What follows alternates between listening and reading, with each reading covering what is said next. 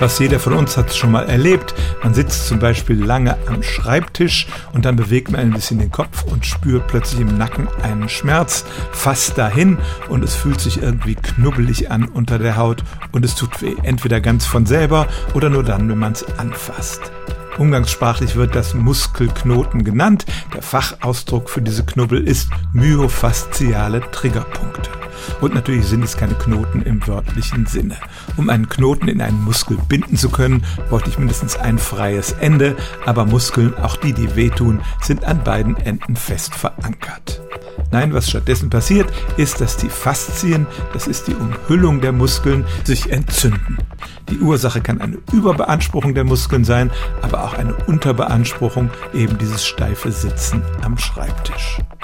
Meistens gehen diese Schwellungen von selber wieder zurück, man kann aber auch mit behutsamer Massage nachhelfen.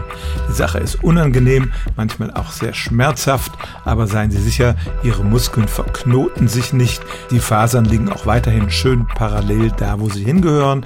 Es handelt sich nur um eine vorübergehende Entzündung und Schwellung.